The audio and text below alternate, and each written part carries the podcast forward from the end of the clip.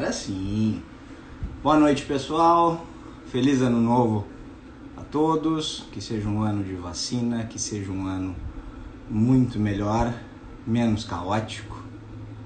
Então, nossa primeira live do ano, no dia do treinador de futebol, resolvi trazer alguém para falar da área. Treinador de futebol talvez seja uma das profissões mais odiadas, fora políticos, né, no nosso país. E muitas vezes, todos nós como brasileiros, imaginamos que entendemos mais de futebol, de todas as variações, nuances do esporte, do que propriamente os profissionais que ali estão. Então, para conversar conosco, eu estou trazendo um grande amigo, colega durante alguns anos, é, estivemos juntos em etapas de mestrado e tudo mais, e com uma larga experiência no futebol, foi auxiliar técnico, foi técnico, teve no Brasil, teve no exterior, teve em várias esferas do futebol. E eu quero chamar esse cara para conversar com a gente. Ele já está aqui, vamos dar uma, uma olhadinha. Tá aqui o cara, vamos chamar ele.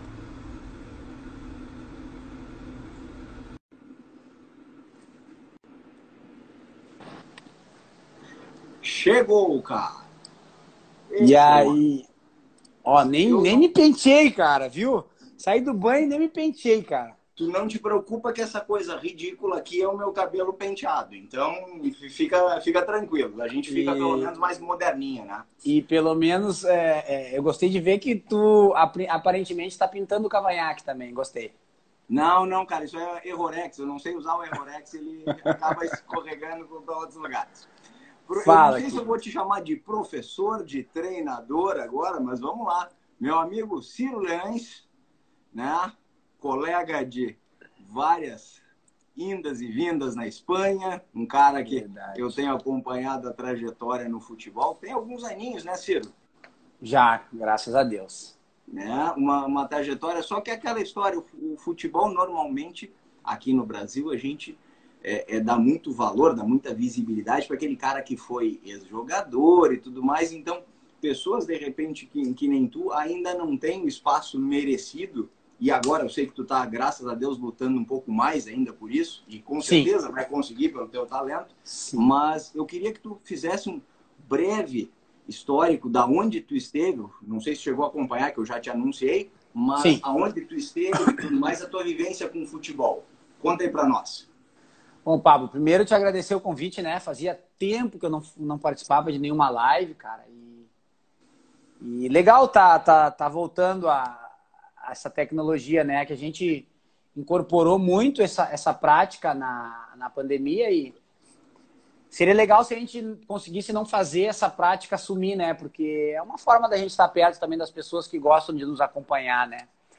Cara, então te agradeço bastante por isso. Cara, eu eu comecei no futebol há muitos anos atrás, né? Sou jovem ainda e comecei muito cedo, né? Eu tive a minha, minha, minha primeira experiência no âmbito competitivo lá em 2001, 20 anos atrás, 20 anos atrás já, é, no futebol feminino do Inter, né?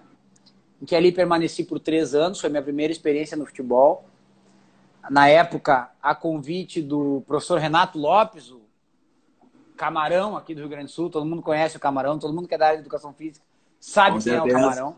E se alguém não sabe, se alguém não sabe quem é o Camarão, é porque não é da área de educação física. Então aí a gente já descobre que o cara não é da área. O famoso é. jogou com quem? Já sei, jogou com quem, meu é filho? É isso aí. E aí o Camarão, ele me deu essa oportunidade, né, no futebol feminino, e ali começou minha carreira, né, cara? Foi uma porta que eu, que eu identifiquei como uma porta de entrada. Nunca Nunca quis, na verdade, trabalhar com o futebol feminino especificamente. E a partir dali, cara, sempre com muita dificuldade, eu fui é, tentando fazer com que as portas se abrissem para mim, né?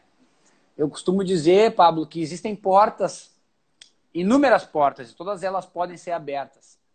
Só que para algumas pessoas que não foram ex-jogador, que não são filhos de ex-treinadores, essa porta ela é um pouco mais emperrada, assim, ela é um pouco mais é, pesada tu tem que fazer uma forcinha um pouco maior, mas ela abre também, ela abre. Ao passo de que tem outras pessoas que, que, que se apresentam na frente da porta e a porta parece que tem um sensor e ela abre, né? Rapidamente. Mas são coisas que, que a gente se acostumou, a, a, a que eu me acostumei a, a, lidar. Hoje eu não vejo mais isso como uma, uma injustiça, nenhum problema, eu vejo como algo normal. E depois dessa minha experiência no futebol feminino, aí, bom, de 2004 para cá, são 16 anos de, de estrada, vários clubes profissionais, alguns de, vários dentro do país, Estados Unidos, é, uma passagem na Europa pela Noruega e pela, e, pela, e pela Áustria. E uma experiência muito boa uh, no Oriente Médio, por duas vezes em Bahrein. Né? Como é que é o nome? E... Eu tô tentando me lembrar como é que é a pronúncia do time, cara. É Busaitin Club. All, realmente, all, eu, não, eu não ia pegar all, mesmo. É All Busaitin Club. Né? Eu fiz duas, duas temporadas lá. E na primeira fomos uh, vice-campeões da Copa do Rei, e na segunda fomos vice-campeões da Supercopa. Então, cara, e desde 2014, por opção minha, né? Eu vinha, eu vinha, eu vinha conseguindo desenhar uma carreira solo interessante pelo interior do estado também. E a partir de 2014, por opção minha, eu eu decidi não mais seguir sozinho, né? E e aceitei o convite do Adilson Batista para ser o auxiliar dele, né? E aí acompanho o Adilson já desde 2014 e agora com, com novos projetos, né? Mas, cara, fico feliz de poder estar tá falando aqui um bate-papo informal, né? Cabelo despenteado, camisa de treinamento, camisa de exercício, é bate-papo informal. Não, eu vou, eu vou, eu vou inclusive pedir licença para dizer para quem esteja nos vendo e ouvindo que do lado de cá, inclusive, está padrão Cid Moreira. Então, não queira ver o que tem para baixo. Para cima tá tudo bem. Né? Mas cabelo não se preocupa. A próxima, eu quero dizer que a próxima live, se tu hum. for, quando tu for participar, eu acho que o que está impedindo a live de ter mais sucesso é esse cabelo, cara. Nós temos que arrumar o cabelo. Ele tá ruim, é, eu sei. Né? Eu e tu, tá. Mas vamos lá, não, não tem mas problema. vamos lá. Cirão, para abrir assim com aquela brincadeira básica, tá? Eu comentei no início que a... aqui no Brasil no mundo inteiro tem, tem a coisa do torcedor e tudo mais, mas aqui no Brasil a gente tem aquela frase que todo brasileiro é um treinador de futebol. Então eu pergunto para ti, um cara que é, a gente se conhecia lá do tempo de faculdade e tudo mais, por que, ao invés de ser preparador físico, que é aquela profissão que a gente, enquanto torcedor, só reclama, pô, meu time não tá correndo, ou meu time é, é, tá correndo demais, ah, tá, tá muito bom. É, é, é, essa ideia que a gente tem muitas vezes da preparação física, por que, que tu resolveu migrar direto para treinador, que é a famosa profissão que todo mundo conhece mais do que tu? Quer dizer, qualquer que pessoa chega, acha, tua mãe deve conhecer mais futebol do que tu, os teus filhos devem conhecer mais futebol do que tu. Quer dizer, tu, tu só tá no futebol praticamente para ser chamado de burro, vamos dizer assim, na grande maioria das vezes. Por que escolher gente... ser treinador? E a gente é muito chamado de burro mesmo. E burro hoje em dia até é um, é um elogio, né? Porque com esse advento das redes sociais aí, a gente é massacrado durante o jogo, antes do jogo, depois do jogo. Mas sabe, Pablo, que nunca ninguém me fez essa pergunta, cara. Por que, que eu. Né, não, por que, que eu já fui para a parte técnico-tática e nunca, nunca fixei a minha função na preparação física? Cara, eu acho que isso tem muito de uma questão de identificação minha realmente com a função, né? eu tenho como personalidade, assim, uma, uma personalidade muito forte de buscar sempre liderar. Né? Isso é, eu não, te, não, não tenho como te explicar, isso é uma questão comportamental é, minha, é o meu, meu perfil. Meu perfil é esse. Eu sou um cara. Não sou o coach também, eu sei que os coaches dizem que o cara tem perfil assim, assado, eu não sei qual é o meu perfil, mas eu sei que eu tenho um perfil de liderança né? E, inclusive, todas as vezes que eu tive como preparador físico, porque eu também tive a experiência de preparador físico, né? De preparador físico, né? A partir do momento que eu queria entrar no mercado do futebol e nunca não fui jogador, é, não, não era parente de ninguém, eu precisava me inserir no meio, né? E uma das formas de tu te inserir no meio é, foi pela preparação física por, alguns, por algumas boas temporadas. Né? Então, eu acabei também desenvolvendo essa, conseguindo utilizar esse espaço da preparação física para desenvolver a questão da liderança pessoal, da gestão de, de, de, vestiário, da gestão de grupo. E acredito que foi muito válido para mim. Né? Eu nunca fui um preparador físico assim elogiável, pelo menos nunca.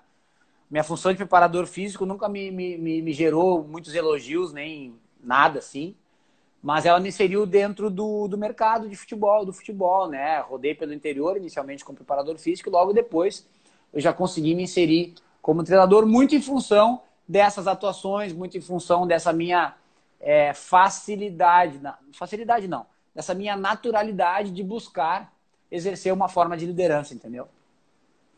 Não, é justo. E assim, vamos, vamos, vamos para a parte, eu acho, mais, mais tentando linkar um pouco com a ideia do professor de educação física. A gente, enquanto professor, a gente tem, principalmente nós que somos uns pouquinho mais antigos já, que passamos por licenciatura plena, a gente tem um, uma ideia mais humanista, a gente já tem aquela visão globalizada do nosso aluno. Não é simplesmente aquela função motora que a gente cobra, a gente cobra todo um, um processo do aluno. Aí eu te pergunto, dentro do, do futebol, um esporte de alto rendimento, e principalmente dentro da cultura paternalista que a gente tem muitas vezes com o atleta aqui no Brasil, o que que a, tu acha que a profissão é, educação física, professor de educação física, te agregou para enxergar ou para tratar o extracampo do atleta, para conseguir um melhor rendimento? Aonde tu acha que isso pode ter te ajudado? O Pablo ajuda completamente, cara. Faz toda a diferença, cara tu ter, tu ser capacitado é, para didática, pedagogia do esporte, didática uh, uh, do esporte,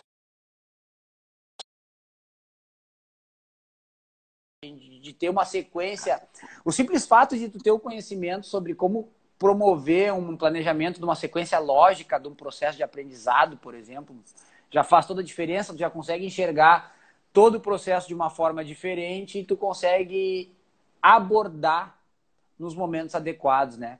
Então, eu realmente percebi essa primeira...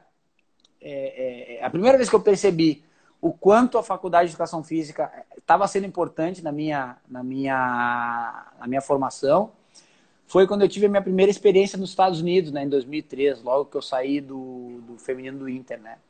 Lá eu percebi o quanto a, a, a, aquelas, aquelas cadeiras que eu achava que eram chatas pra caramba, tipo didática 1 e 2, que eu ah, detestava aquelas cadeiras, pelo amor de Deus. Professora Denise, professor Júlio Denise a gente lembra. Da Fonseca. Bah, mas o Júlio, Só, Júlio Sóster é meu amigaço hoje, só que assim, mandava ler artigo toda a aula, não aguentava mais ler artigo. Entendeu? E ficava chato aquelas aulas. Eu não conseguia ver aplicação prática, né? E lá foi a primeira vez que eu, que eu realmente percebi o quanto, por que, que eu percebi lá? Porque lá eu me deparei com uma barreira maior, que era a barreira da comunicação do idioma, né? E aí eu tive que me ver pela primeira vez assim confrontando e pensando um pouco mais sobre esse outro lado de como tu planejar uma abordagem, como tu planejar uma manipulação de grupo e não só naturalmente as coisas acontecerem. Então, realmente ali eu percebi, cara, que faz toda a diferença, principalmente por essas questões, sabe? Eu não acredito que faz tanta diferença somente na questão da aplicabilidade de conhecimentos tá, científicos. Eu acho que faz a diferença, pelo menos na formação que nós tivemos. Nós somos formados, eu sou formado há 16 anos, cara, parece mentira. Me formei em 2004, 2003, 2004. Então, cara, já faz 16 anos. Naquela época, a formação ainda era diferente. Eu ainda uhum. peguei, uma, eu peguei uma licenciatura plena, eu fui formado para ser é, útil é, basicamente em várias modalidades, em várias áreas de atuação. E hoje a gente percebe uma, uma formação bem diferente, né? Profissionais bem mais específicos, né? Bem mais técnicos, né? Mas também bem mais limitados em termos de, de plurali, pluralidade de atuação, né? Concordo, concordo. E assim, uma, um aspecto muito comentado, antes de, de, de fazer essa live, eu tinha, obviamente, preparado algumas ideias de perguntas que normalmente elas não são feitas ao profissional do futebol. E nisso eu fui recorrer a pessoas que eu considero também que conheçam o processo, que já tiveram lá dentro, que tenham dúvidas pertinentes. Aí eu, eu, eu faço para ti uma pergunta que eu sempre tive E engraçado, todas as vezes que a gente teve a oportunidade de conversar, eu nunca, nunca te fiz. Então, que seja agora. A profissão do, do futebol, o mundo do futebol, de uma maneira geral, vamos pensar Série A, tá? Para deixar isso bem, tá. bem claro. É uma profissão bem remunerada, de uma maneira geral, se comparado ao brasileiro cidadão médio. Sim. Uh, se eu me formar agora como professor de educação física, novamente, eu, eu não consigo ficar no mercado se eu não buscar atualização. Se, e, e, essa atualização ele é um processo constante. Como é que esse processo ele é feito como treinador de futebol? Como é que funciona o processo de atualização? É só trabalho? É, é, não, eu vou ler, eu vou buscar. Eu queria que tu fizesse um paralelo, aliás, um paralelo, não fizesse uma colocação entre como é com os treinadores e como é com o Ciro. Eu tenho certeza que o Ciro, até pela questão de educador físico e por toda a tua formação uh, extra futebol, eu já mais ou menos imagino. Então, queria entender como é que funciona esse processo de atualização e preparação, modernização do treinador de futebol, seja no aspecto, nos aspectos dentro de campo, seja nos aspectos fora de campo, como queira. Cara, eu acho que essa questão da atualização, ela, ela é muito, muito para mim, ela é muito polêmica. Por quê? E ela é um tanto quanto contraditória, ela até namora um pouco com a mentira, na minha opinião, tá? Por quê? Porque, cara, é, é, como se faz uma atualização sobre conhecimento acerca de um esporte que envolve múltiplas facetas, que envolve variáveis é, que tu não controla, a grande maioria, a grande maioria tu não controla, né? E que está toda hora em mutação sobre no que diz respeito à forma de jogar, enfim, né? Como se atualiza com cursos? Bom, cursos, o caminho dos cursos é um dos caminhos da atualização. Porém, o caminho do curso, ele, ele é finito por quê? Porque ele esbarra na fonte que tu busca. Vou te dar um exemplo. Pessoa, os alunos que, ou, ou os meus seguidores, enfim, as pessoas que me acompanham e que fizeram alguns cursos que eu promovi esse ano, certamente elas fizeram comigo aquele curso porque elas se identificaram ou se identificam com alguma forma do meu pensamento acerca do futebol. Né? O, futebol o futebol não é uma ciência exata. Tá? O futebol ele, ele, ele traz para o mesmo fato inúmeras verdades. Inúmeras verdades. E, e, e, eu vou te dizer que todas verdades. Né? É, dá um abraço ao doutor Sérgio Campolina, médico do Cruzeiro, que acabou de entrar aí. Oh. Amigão, tô, tô, na, tô, na, tô, na, na, tô acompanhando a distância aqui. Se Deus quiser, vai dar tudo certo aí. Se não deu esse ano, vai dar ano que vem. Obrigado, é, Então, Pablo, o que, que acontece, cara? Teve o boom esse ano dos cursos. Ah, vou fazer o curso e todo mundo botando certificado e curso, e curso do quê? Porra, eu vi até curso sobre é, como transformar o, o, treinador em líder. Porra, vem alguém querer me ensinar a me transformar em líder. Eu acredito que ou eu nasci líder ou eu, fazer, eu não vou ser líder. Eu não vou pegar, e eu tenho outras atividades profissionais, que eu tenho outras atividades na área da educação física, e, e o pessoal que eu recruto, ou o cara é líder e pode liderar, ou o cara não é líder e eu não posso colocar ele para liderar. Então a gente tem que ter um pouco de cuidado com relação a essas coisas. Qual é a minha verdade, tá? A minha verdade é que a atualização na área do futebol, tu precisa constantemente estar acompanhando diferentes formas do mesmo jogo. Isso eu quero dizer o quê? Que é interessante tu assistir o Campeonato Brasileiro, que é interessante tu assistir a Libertadores, que é interessante tu assistir mais alguns outros campeonatos ao longo do mundo para que tu tenhas é, referência e contrapontos da forma de jogar, tá? É, Para mim isso é atualização. E a atualização ela não precisa ser somente com jogos ao vivo. O que, tá. que eu fiz, Pablo? Durante boa parte da, da, da pandemia, eu lancei um, um projetinho, uma bobagem, para passar tempo. O nome do projeto era Os Especialistas, que era eu e o Adilson Batista. A gente, nós nos reunimos, eu e ele, e mais um convidado, toda terça-feira. E a gente relembrava um jogo, cara. Qualquer jogo. Então a gente relembrou Grêmio Ajax de 95, a gente relembrou. Eu estava nesse. É, cara, a gente relembrou vários jogos do passado.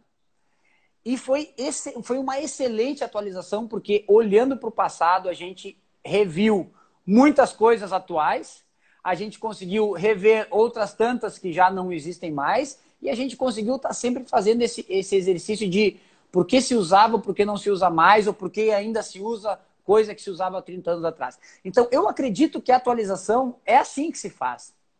É assistindo jogos, é, é, é, é in, conseguindo enxergar dentro dos jogos que tu assiste uma lógica para as tuas ideias. Eu não acredito que a atualização no futebol, eu sei que eu estou me alongando na resposta, mas ela é complexa não, mesmo. Eu não acredito que a atualização no futebol ela vem efetivamente para mudar as tuas ideias como profissional. Não.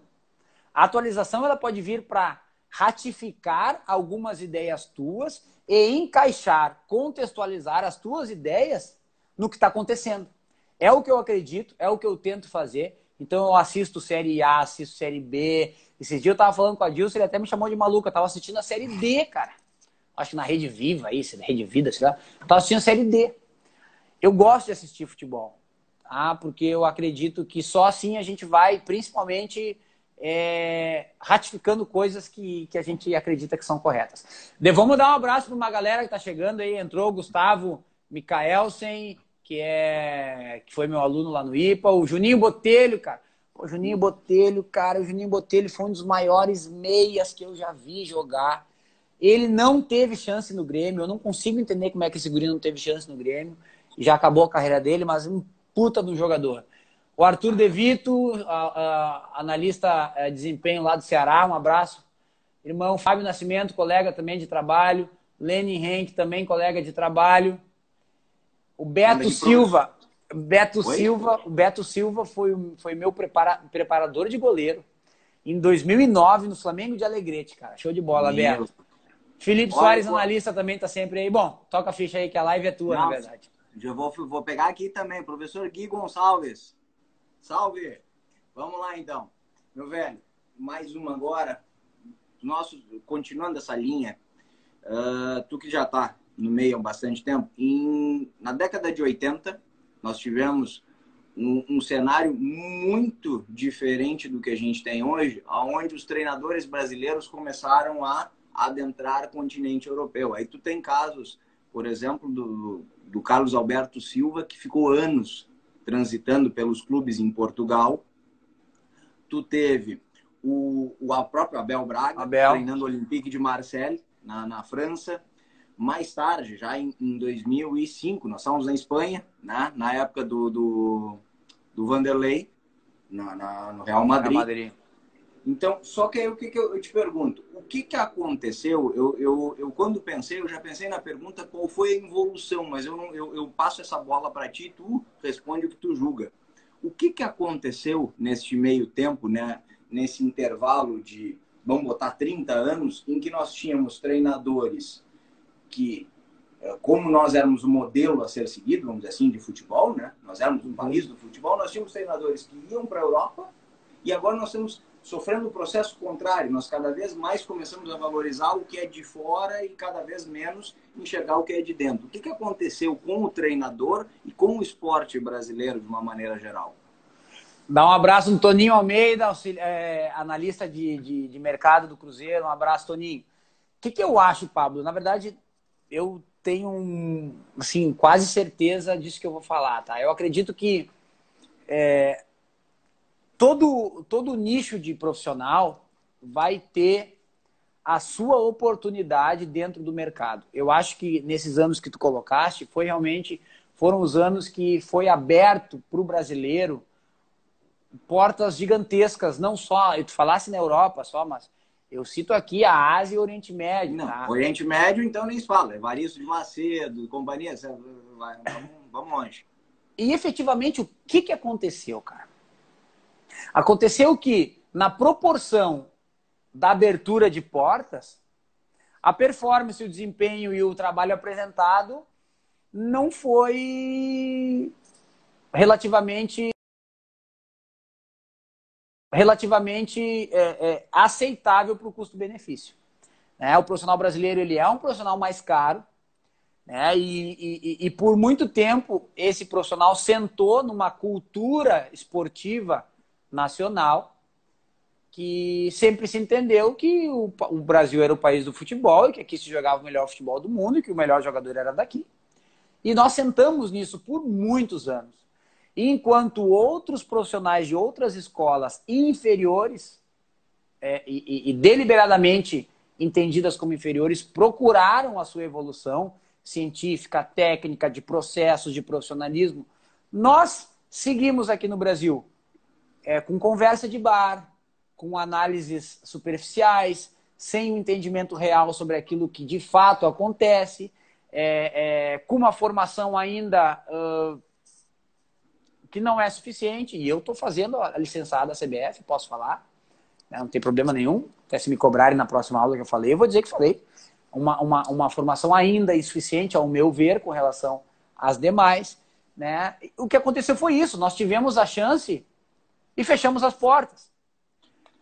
Se o Jorge Jesus, quando chega no Brasil, não faz um trabalho bom, ele fecha as portas para todos os portugueses. Ele fez um trabalho bom e abriu as portas para os bons, para os médios e para os ruins. Sem dúvida.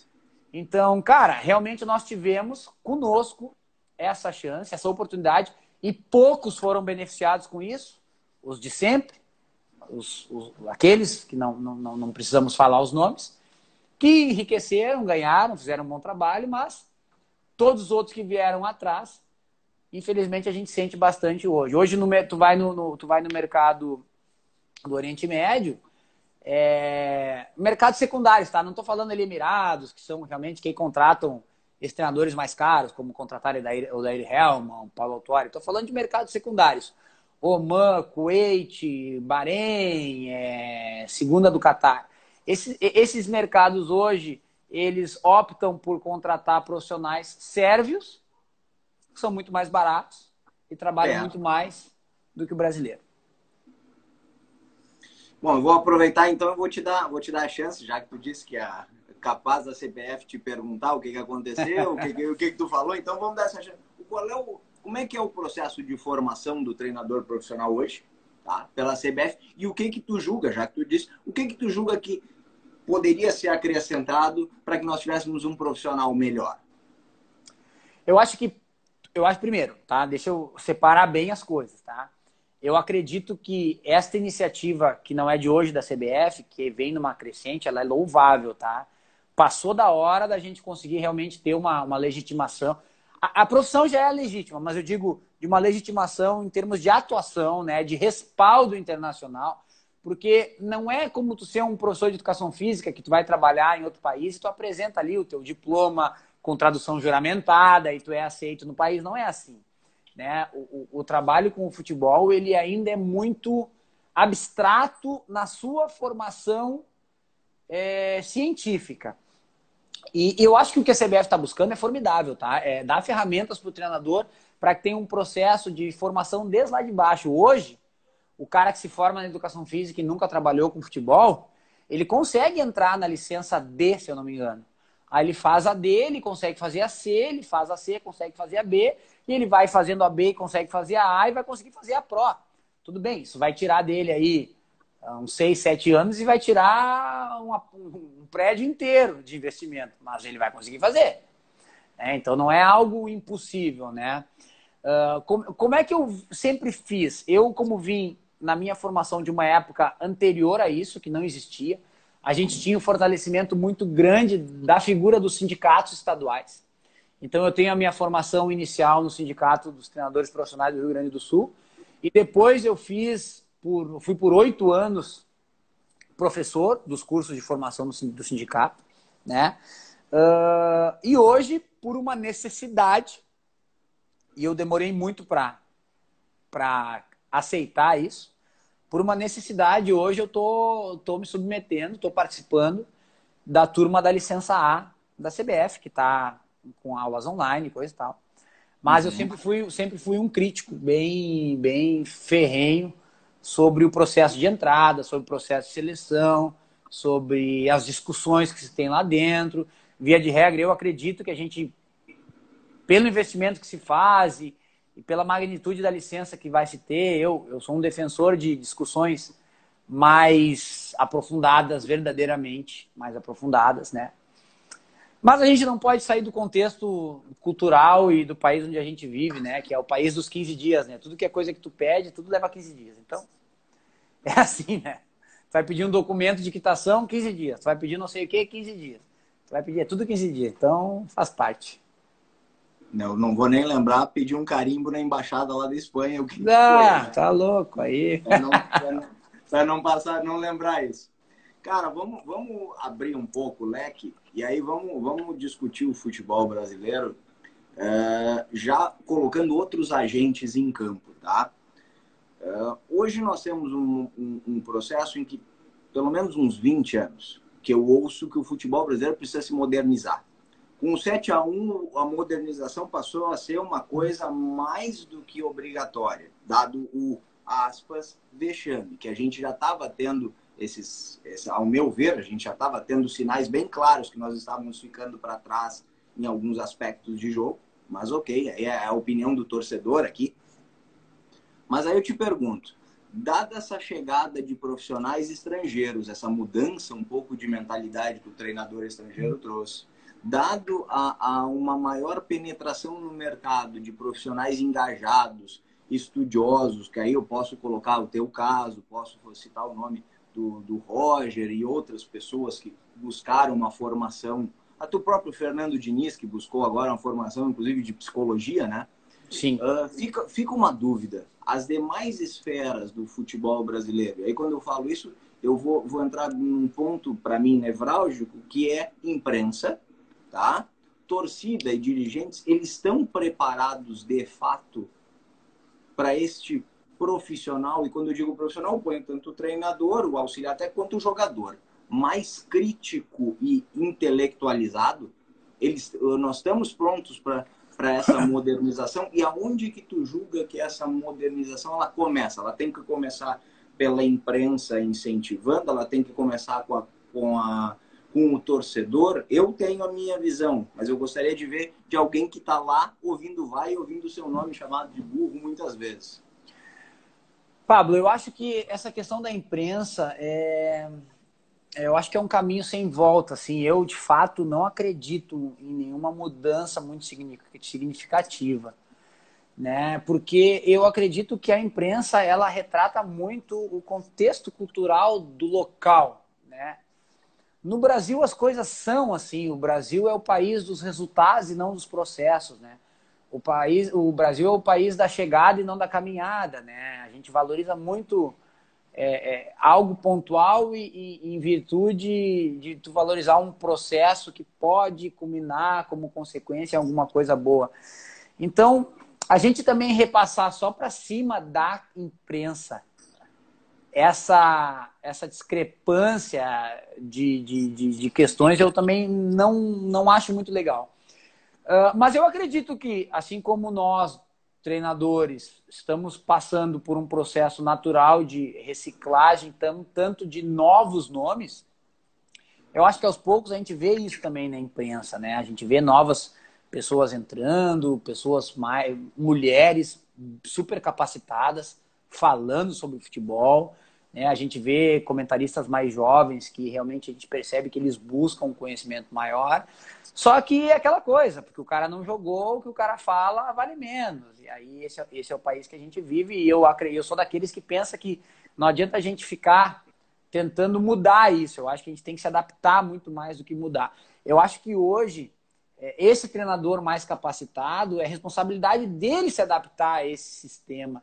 É responsabilidade dele conseguir fazer uma leitura melhor da imprensa, saber melhor o que ele deve falar ou não, se colocar melhor, transmitir melhor a sua mensagem. Porque, cara, tu tem o microfone um, minuto para uma resposta, ou numa coletiva de imprensa ali 15 minutos, e a imprensa depois tem seis dias inteiro com o microfone falando sobre repercutindo uma entrevista tua de 15 minutos, entendeu? Então, a gente é precisa se, a gente precisa se capacitar muito mais, não, não adianta. Mas aí, mas aí eu, eu volto nesse, nesse aspecto. Eu vou pegar o treinador, eu vou ser obrigado a dar nomes, tá? Eu vou pegar o treinador da seleção, tá? Que é, que é o, o, o titês já é uhum. praticamente uma linguagem conhecida no dicionário Aurélio ainda, né? Então, aí eu te pergunto, com, com uma com uma linguagem dessas, tem, é visível que tu tem um profissional preparado, mas tu alcança muitas vezes uma imprensa tão crítica e, e, e vou colocar a barra cruel e, e, se tu ganha tu é um gênio. Mas se tu perde é o teu português é porque tu não alcança é porque tu, tu tem é, uma mania de, de fazer floreios. É essa a minha preocupação quer dizer até que ponto essa transformação ela tem que começar em ti profissional e ela não e ela não começa que não existe nenhum tipo de movimento do treinador para para pelo menos ter um, um, posicionamento ou ter um respeito maior da imprensa principalmente com isso cara. Eu não consigo enxergar muito esse movimento até porque não não te pergunto não não sei é, eu também acho que não não. não não não vejo isso. Até porque assim quando tu perde qualquer coisa é, é, é, justificativa. Ou é o teu português correto, como no caso do Tite, ou é a tua resposta atravessada, como era o Murici, ou é o teu português errado, que tu fala errado, como algum aí, ou é o teu cabelo que tá ruim. Então, cara, não tem muito assim. Eu me lembro, cara, 2011, eu era treinador do, do Esporte Clube Rio Grande no Campeonato Gaúcho. E o meu time já estava quase classificado. E eu tinha um jogo contra o Farroupilha em Pelotas na quarta e no, no domingo e na quarta eu tinha um clássico contra o Rio Grande fora de casa. E meu time estava em segundo lugar, se não me engano. E aí eu poupei a maior parte do time para levar para jogar em, em, Pelotas, porque eu queria fazer um bom enfrentamento é, no clássico, né? Clássico Rio Rita, lá de Rio Grande, é um clássico muito tradicional. Bah, muito legal o clássico. E o que aconteceu? Que o meu time vinha bem, a gente estava muito bem na, na, na, temporada, na tabela, e nesse jogo aí nós perdemos de 4 a 0 do, do Farroupilha. 4 a 0 nós tomamos. Uma roda. Acabou o jogo, o repórter veio direto para mim com a seguinte pergunta. Técnico Ciro Leães, valeu a pena é, poupar os jogadores? Pergunta que o cara me fez, cara. Se eu respondo que valeu a pena, é porque o treinador jogou para perder. Se eu respondo que não valeu a pena, ah, o treinador planejou errado. Cara, então. De qualquer que forma, que... só faltou o fósforo, porque eu quero. O que, que tu vai fazer? O né? que, que tu vai fazer, né? E aí eu respondi. Realmente a gente não estava no nosso dia, fizemos um jogo bem abaixo. E chegamos no clássico lá e vencemos. Mas então, cara, não tem muita. É, é muita casca de banana, assim, né? Tudo que tu falou, eles jogam para ti, para tu escorregar e outra. Ainda tem repórteres que fazem é, perguntas que sabem que vão te irritar, principalmente, sabem que aquele assunto te irrita. E, cara, a gente tem que estar tá cada vez mais capacitado. E não tem jeito, Pablo. Tem que ganhar jogo, cara. Se não ganha jogo, meu amigo, não adianta treinamento, não adianta nada aí tem que ser, ou tem que ser um pouquinho surdo, ou também tem que ter um, um período de análise sangue de barata violento em algumas coisas. Acho que até por, até por isso que o Murici virou um, esse ícone do, do futebol, porque o Murici não tinha papa na língua para falar, no, dava é. no meio do, do jornalista. Né? Mas hoje a gente também tem essa questão da rede social, cara. A rede social é muito desumana. Essa sim é desumana. A rede social é desumana. É, então, até o cara tem que não olhar, mas, cara, tu sai de um jogo, aí tu pega o teu telefone depois da entrevista, depois do jogo, tu vai abrir alguma coisa, tem um monte de xingamento na rede social. Cara, é absurdo. É absurdo. Hoje em dia tá difícil. E o futebol nada mais é do que um reflexo da nossa sociedade, tu já tinha claro. dito, né? Então daqui a pouco tu pega uma frase tua totalmente descontextualizada que tu falou para uma coisa, a pessoa pega exatamente aquele pedaço, leva isso para um grupo de WhatsApp, leva isso para redes sociais e está feito crime com um profissional. É... Não, total. Terrível. Bueno, bom, um, um, aspecto que também foi bem debatido, bem conversado, eu sou um, um adorador de, de programas de entrevista antigos, tá? Hum. Então, meu hobby dos últimos tempos tem sido assistir Roda Viva lá do tempo em que eu era criança. E aí me chamou muita atenção numa coisa que uh, a expressão futebol moderno ela foi banalizada de tal forma nos últimos anos, que é moderno, moderno, moderno, moderno, moderno. E eu assisti dois programas em especial, um de 1986, com João Saldanha, uhum. que ele fala que a Copa de 70, todo mundo se lembra da magia do, do, do que era o nosso meio-campo, Pelé, Gerson e companhia, Tostão lá na frente, Airzinho, o único meio-campo acho que foi feito com cinco, ou aliás, time que foi feito com cinco camisas 10, praticamente, na história, e ficou daquela forma. Só que ele chamou atenção que ele só ninguém prestou atenção como é que era o sistema de cobertura, compactação e marcação daquele time. Daquele time, o pessoal ele não corria para dar carrinho da mesma forma como a gente vê ou como ele dizia em 86, mas em contrapartida a compactação dos atletas já era uma coisa que podia se chamar de moderno. E 92, um dia depois do São Paulo ter ganho a primeira Libertadores, o Tele estava no Roda Viva. Ah, eu vi isso Roda Viva. E o Teleu está no Roda Viva, foram, foi perguntado para ele alguns conceitos, como eu estou te perguntando de, de, futebol, e o, o Tele veio com uma que para mim achei sensacional pelo tempo. Ele disse, não, que, que o futebol moderno, parênteses, 1992, futebol moderno não permite mais que um, um meio campista jogue com as mãos no bolso o meio-campista criativo e não faça recomposição de meio-campo, que não faça marcação, que não faça isso. Eu, quando cheguei no São Paulo, entrei com. Entrei, a primeira coisa que eu fiz foi ensinar o Raí a fazer cobertura, entrar daquele carrinho lateral para roubar a bola. Ele já hoje ele domina essa função melhor do que muito atleta de marcação mesmo. Então eu te pergunto, cara, é, dúvida que eu tenho cruel, há quanto tempo o futebol é moderno? o futebol sempre é moderno, né, cara? Primeiro porque a palavra moderna ela remete ao que se tem de mais novo, né? E o futebol em todos os tempos ele se adaptou à sua forma de jogar, né? Em todos os tempos a gente teve grandes demonstrações de grandes equipes com grandes rendimentos, porque em algum momento naquela época se achou uma modernidade na forma de jogar. E, e, e o negócio do futebol moderno, na verdade, para mim, é, é, eu vinculo muito mais essa, essa, essa expressão a tu sempre encontrar formas novas de jogar que surpreendam o teu adversário e que te tragam uma sustentação melhor. É, o moderno não é tu ter, ah, é, sei lá, 4-3-3, é 4-2-3-1, é 2 aberto e... Né? Não é isso que transforma o futebol em moderno, não. O que faz o futebol ser moderno é a forma que tu joga, se ela é efetiva, se ela traz para o teu adversário mais dificuldade, se ela traz, a partir dessa dificuldade do teu adversário, vantagem para ti. Isso que é futebol moderno. Futebol moderno é aquele futebol que te aproxima cada vez mais da vitória. Né? E é claro que hoje a gente tem já essa discussão, trazendo também para o mesmo, mesmo balaio, conceitos de treino, conceitos de trabalho, conceitos de periodização, ótimo. Isso é, é realmente é, é, é, é, super válido. Mas quando a gente fala sobre futebol, vou te fazer um, um, um, breve resgate histórico, tá? Vamos lá. O primeiro sistema tático que se tem registro é, aliás, da era moderna, tá? É o uhum. WM. WM Sim. tinha três jogadores na defesa, quatro jogadores no meio e três jogadores no ataque que estavam posicionados de forma a tu desenhar um W e um, M, um W de cima e um M de baixo, tá? Não, não. WM.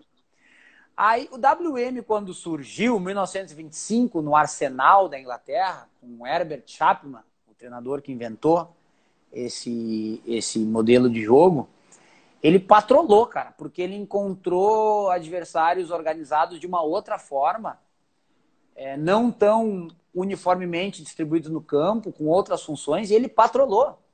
E naquela época, sem tanta facilidade de, de intercâmbio de informação, por muitos anos, o WM foi o grande sistema tático do mundo porque ele patrolava. E ele começou a ser copiado por aquelas, principalmente aqueles times, aquelas seleções que eram arrasados pelo WM, passavam a jogar no WM, e aí aquele sistema que era num momento muito moderno, passou a não ser mais tão moderno, porque não proporcionou mais tanta vantagem com relação ao adversário, porque se igualaram as forças. E aí a gente dá um passo à frente, em algum momento, algum treinador pensa como vencer o WM. E esse exercício de como vou ganhar do WM, como eu vou ganhar do WM, esse pensamento de como eu vou reajustar meu time, isso faz com que se encontre a modernidade no futebol. A modernidade no futebol naquela, naquele momento foi o 4-2-4, que vem para. Só, só um parênteses, só um parênteses. preciso te interromper, preciso só te interromper, que o Felipe aqui está dizendo o que seria patrolar? Ele estava perguntando em relação como o WM, como o WM patrolava. Ó, patrolar é uma patro... patrolar é um termo que a gente usa aqui no Rio Grande do Sul, Felipe, de, de atropelar, de, de, de passar por cima, passar uma patrola, entendeu? Sabe o que é uma patrola? Passa uma patrola por cima. Não pode Passa passar trator, hein? Não é, trator. Passar... É. Trator não pode. Então, naquele momento, o, o 4-2-4 apareceu para contrapor o WM e mudou a forma de jogar por mais que tivesse menos jogadores do que o WM no meio do campo, o 4-2-4 apresentou uma, uma dinâmica de jogo diferente, que não dependia muito do jogo no meio. E aí ele tinha a superioridade tanto na defesa quanto no ataque, porque tinha 4 e 4 contra 3 e 3. Isso, naquele momento, foi a modernidade do futebol. É. E aí o 4-2-4 começou a passar por cima do, do, do WM. E aí se buscou uma solução e se encontrou o 4-3-3, que contrapôs o 4-2-4. E voltou a ter uma predominância de jogo mais pelo setor de meio, onde tinha uma superioridade numérica. Nesse momento, o 4-3-3 era um futebol moderno. Depois se buscou o 4-4-2, em que se tirou mais uma vez um jogador de ataque, se trouxe mais uma vez um jogador do meio. E aí se tem pela primeira vez três sistemas em sequência que valorizam a forma de jogar com a posse de bola no meio do campo, tirando numericamente um jogador do campo de ataque. Então, isso, Pablo, é a busca pelo futebol moderno. É tu encontrar formas de jogar. Hoje a gente joga no 4-2-3-1, mas a gente nem fala mais sobre, sobre números, porque hoje a modernidade atual ela se remete ao comportamento de jogo, ao padrão de comportamento de jogo que individualmente cada jogador tem e que, se somados uns aos outros, traduz no padrão de comportamento da equipe. Então, isso hoje é o que se tem de mais moderno no que diz respeito ao futebol. Falei demais, eu sei. Fantástico. Não, fantástico. Fantástico. Cara, uh, falando do futebol moderno, me veio, obviamente, uh, aqueles duelos fantásticos de Guardiola, é, Mourinho, que são inclusive propostas de jogo completamente Sim. diferentes, né? Mas uma situação que eu acho que é muito confortável para ti, inclusive, comentar. Para quem não conhece, o Ciro tem, tem livro publicado já sobre o futebol. É, não é realmente não é um, um cara novo de futebol, Sim. continua sendo um cara jovem, mas não jovem no futebol. Ah, tô envelhecendo já, viu? Já tô envelhecendo. Todos, cara. Mas é. tem, tem, tem uma certa angústia minha, que é o fato de nós, durante muitos anos, muito mais pela técnica, creio, mas fomos o um modelo a ser seguido. E neste meio tempo, neste intervalo onde é, é, o futebol europeu foi cada vez mais se aproximando e ultrapassando, vamos dizer assim, principalmente o sul-americano e o brasileiro por tabela, nós tivemos fenômenos de, de, de muitos profissionais do futebol ao acabarem com, com as suas carreiras, acabarem também por lançar livros, publicações dentro das suas áreas. Eu tive, acho que um dos primeiros livros que eu, que eu li dentro do esporte, futebol, propriamente dito, foi do Valdano, que aí já falou sobre gestão esportiva. Já é o livro em espanhol, naquela época que nós estávamos juntos lá na Espanha, inclusive. Tá? Logo depois, aí eu fui acompanhar livro é, é, sobre Klopp, é, Guardiola e alguns outros livros que são compilados de, de treinadores, principalmente estrangeiros. É, o que que tu justifica ou a que tu atribui o fato da gente não ter um, um movimento sequer parecido? Porque, bem ou mal, é, é, no mínimo curioso, não sei se tu concorda comigo, que toda vez que é perguntado sobre algumas noções de modernidade, de novo, ao Guardiola, o Guardiola se espelha muito no futebol brasileiro, década de 70.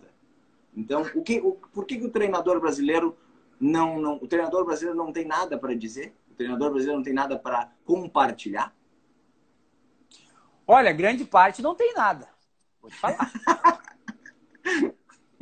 tá grande, grande parte é vamos, vamos, dois toques. Parte. Ok. Uma, uma outra parte tem muito a compartilhar. Tem muito a compartilhar, mas talvez ainda não tenha uma voz tão forte para conseguir fazer com que as coisas que são ditas sejam verdadeiramente aceitas dentro de um contexto cultural nosso que valoriza muito mais quem teve a prática física do que efetivamente quem teve alguma busca mais é, cognitiva ou intelectual. Né? Ah, o que eu acredito é, é, isso, sabe? A gente tem profissionais muito bons, cara, mas a gente efetivamente não registra. A gente, quando registra, é, os livros é, não são muito aprofundados é, eu ganhei de um amigo meu, não vou falar nome para não ficar chato. Ok. Um baita de um livro, aqui do Brasil, baita do livro sobre um monte de coisa do futebol. Mas um livro grande, 300 e tantas páginas. Um livrão. Tudo superficial, cara. É um livro que tenta trazer tudo, mas não traz quase nada. Tenta falar de tudo, mas não aprofunda em nada. Então, é, eu acho que é isso que a gente tem que começar a, a olhar também é, o grau de, de, de, qualidade das informações que a gente absorve, que a gente quer registrar. Né? Porque, assim como tem vários livros de fora, que também não tem muita coisa, contação de história, ah, como é que foi o vestiário da final, não sei o quê, sabe? Então, agora, de fato, como é que é o processo, qual é a escolha, como é que se define a escolha dos objetivos a serem treinados na pré-temporada, como é que se organiza os objetivos a serem treinados na pré-temporada de uma forma lógica, escalonada e progressiva. Cara, isso tu não acha em lugar nenhum, Pablo. Em lugar nenhum tu acha. Entendeu? Então, ou porque realmente a gente tem essa deficiência científica de conhecimento, ou porque a gente não registra por algum outro motivo, né? É, eu fiz dois movimentos de registro, um em 2013 e outro ano passado, um livro editado e um livro publicado e um e-book, né? Mas, cara, o, só o segundo, pra... diga-se passagem, o segundo eu tenho, o primeiro eu não tive. mas, mas vamos, vamos providenciar. Diga-se de passar, é, é, tu faz só para contribuir, porque também tu não vende muito, porque o pessoal também não se interessa muito, e o pessoal quer muita, muita resposta pronta, e aí quando tu, tu tenta passar uma ideia mais aprofundada de um, de um entendimento de um processo, tu, tu, tu exclui muita gente que poderia é, ser teu leitor, porque tem mais dificuldade, então. Mas eu poderia, essas... eu poderia me atrever, poderia me atrever, então, e, e, avisar o pessoal da CBF, que eu tenho certeza que eles devem estar no, nos ouvindo agora, atentamente, né? Que um, um trabalhinho de conclusão, assim, para licença A não poderia ser um troço bacana. Eu te dou o exemplo que eu fiz um, um, um curso de administração esportiva pelo Comitê Olímpico, e boa parte do, do curso de gestão, uh, a gente, antes de fazer o nosso trabalho de conclusão, a gente tem a, a direito ao acervo, vamos dizer assim, de todos os trabalhos. Cara, tem trabalhos fantásticos.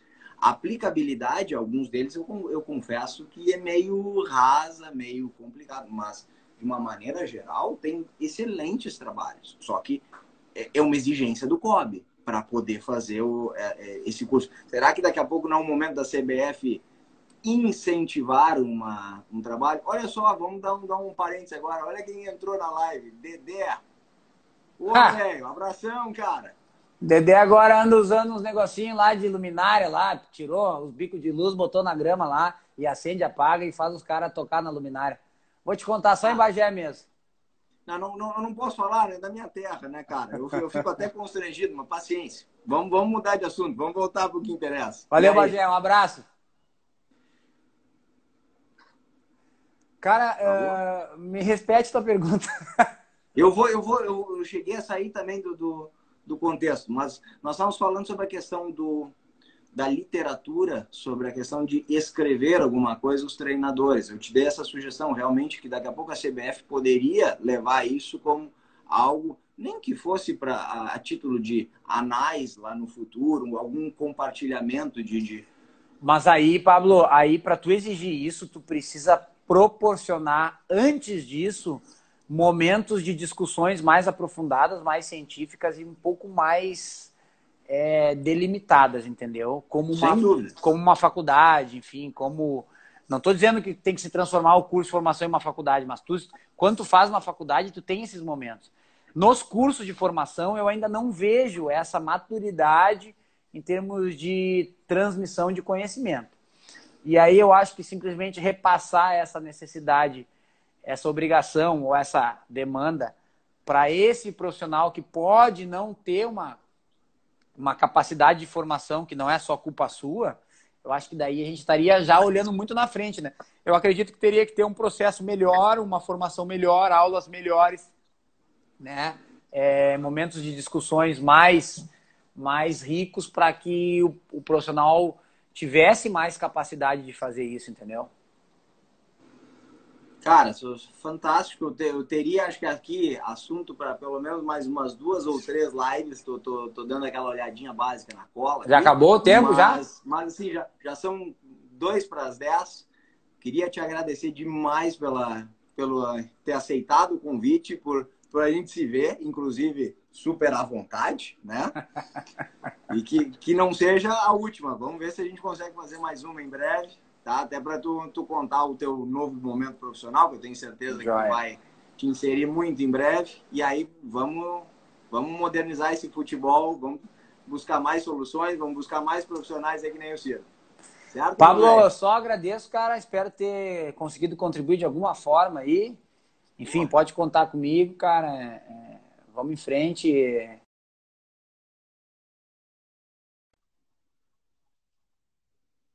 Nada aconteceu também para mim, né? Enfim.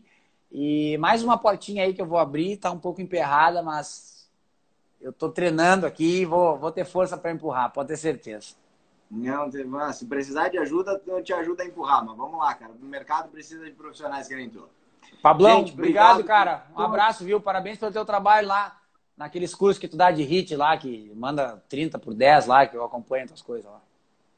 Não, eu só espero que não acompanhe o pessoal morrendo, né? Tu acompanha eu dando os treinos, mas tudo bem. Gente, obrigado demais por quem esteve aí conosco. Ah, até a próxima, uma boa noite. Falou, Cirão. Valeu!